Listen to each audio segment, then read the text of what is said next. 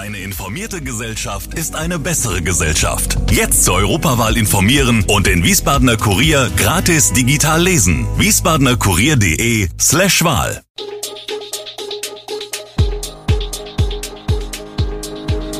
Gude, unser morgendliches News Update. Das Wichtigste aus Wiesbaden für Sie im Überblick. Guten Morgen aus Wiesbaden an diesem 6. Dezember. Schließen Wiesbadener Läden montags? Ehemaliger SVWW-Spieler vor Gericht und Hessen schnürt Hilfspaket. Das und mehr hören Sie heute im Podcast. Wollen Wiesbadener Läden nun auch montags schließen? In Rheinland-Pfalz denken derzeit Händler mit Blick auf ihre massiv gestiegenen Energiekosten über stärkere Einschränkungen bei den Ladenöffnungszeiten nach. Als Gründe werden zudem Lieferengpässe und Personalmangel genannt. Einige Unternehmen sind diesen Schritt bereits gegangen und öffnen später oder schließen früher, sagte der Hauptgeschäftsführer des Handelsverbandes Rheinland-Pfalz, Thomas Scherer.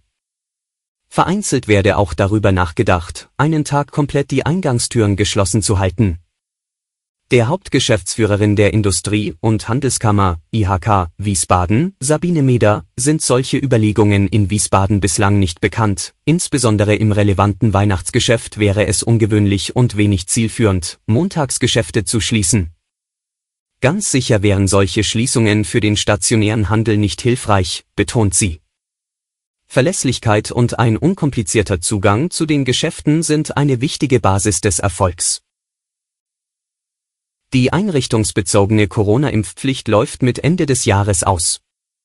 Vor etwa einem Jahr trat sie in Kraft, seit März wurde sie kontrolliert. Verlängert wird sie zunächst nicht. Sie betraf beispielsweise das Personal von Pflegeheimen und Kliniken. Um weiterarbeiten zu können, mussten die Beschäftigten ihre Corona-Impfung, ihre Genesung oder ein ärztliches Attest vorlegen. Fehlende Nachweise wurden dem Gesundheitsamt gemeldet. Die Stadt Wiesbaden zieht nun Bilanz, seit März hat es in der Stadt 806 Meldungen aus 273 Einrichtungen gegeben. Man habe jede betroffene Person kontaktiert, ihr ein Impfberatungsgespräch angeboten, so die Stadt. Doch die Zahl der Personen, die sich aufgrund der Impfpflicht seit März doch noch zu einer Grundimmunisierung entschlossen haben, sei bedauerlicherweise gering. Jeder Fall, in dem der Nachweis fehlte, sei individuell beurteilt worden. In vielen Fällen sei vom Gesundheitsamt nur das Maske tragen und tägliche Testen angeordnet worden. In acht Fällen wurde ein Tätigkeitsverbot ausgesprochen. In den Wiesbadener Kliniken hat sich die Corona-Lage zuletzt weiter entspannt, das berichten alle drei Akutkrankenhäuser. In Wiesbaden wurden am Montag 41 Covid-Patienten auf Normalstationen betreut, 23 an den HSK, 11 am St. Josephs Hospital und 7 an der Asklepios Paulinen-Klinik, APK. Damit hat sich die Corona-Lage gegenüber Oktober deutlich entspannt. Damals mussten so viele Covid-Normalpatienten versorgt werden wie noch nie seit Beginn der Pandemie. Die Zahl der Covid-Patienten, die intensivmedizinisch behandelt werden muss, ist in Wiesbaden indes weiterhin niedrig. Ende Oktober waren es fünf, aktuell sind es drei. Von ihnen liegt einer an den HSK und zwei am St. Josephs Hospital. In allen drei Kliniken können derzeit planbare Eingriffe im vollen Umfang stattfinden. Ein ehemaliger Fußballspieler des SV Wien Wiesbaden steht wegen Vergewaltigung vor Gericht, mit angeklagt ist ein Freund.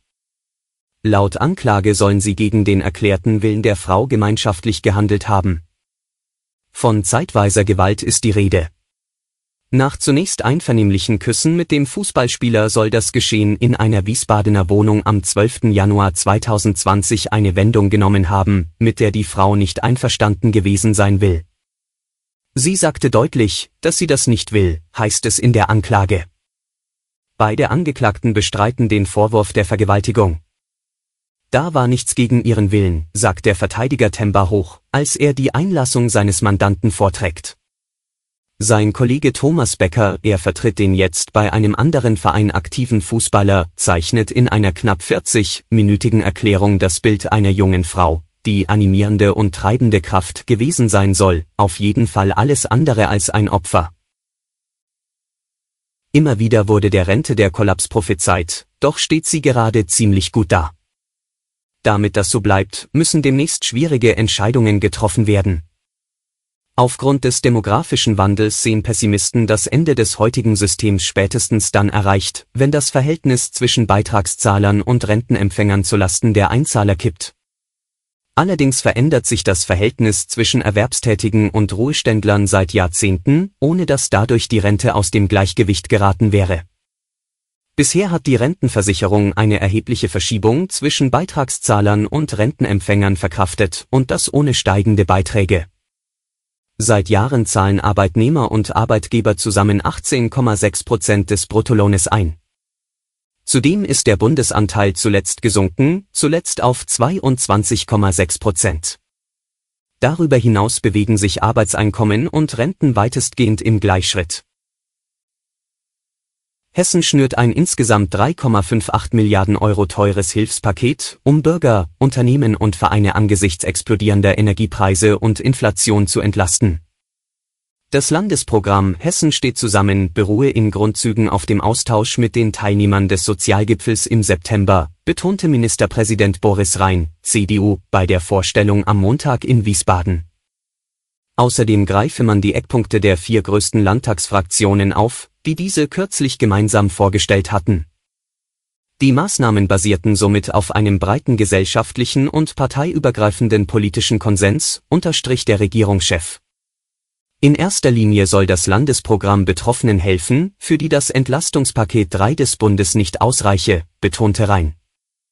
An diesem beteiligt sich Hessen mit 380 Millionen Euro, was den Anteil für das 49 Euro Ticket 120 Millionen Euro die Reform des Wohngeldes 100 Millionen Euro und die Schutzmaßnahmen für Kriegsflüchtlinge 160 Millionen Euro umfasse. Um darüber hinaus Vereinen, Verbänden und anderen Organisationen zu helfen, nimmt Hessen 200 Millionen Euro in die Hand. Alle Infos zu diesen Themen und noch viel mehr finden Sie stets aktuell auf wiesbadener-kurier.de.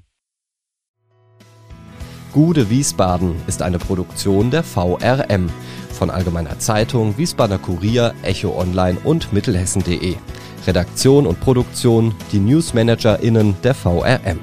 Ihr erreicht uns per Mail an audio.vrm.de.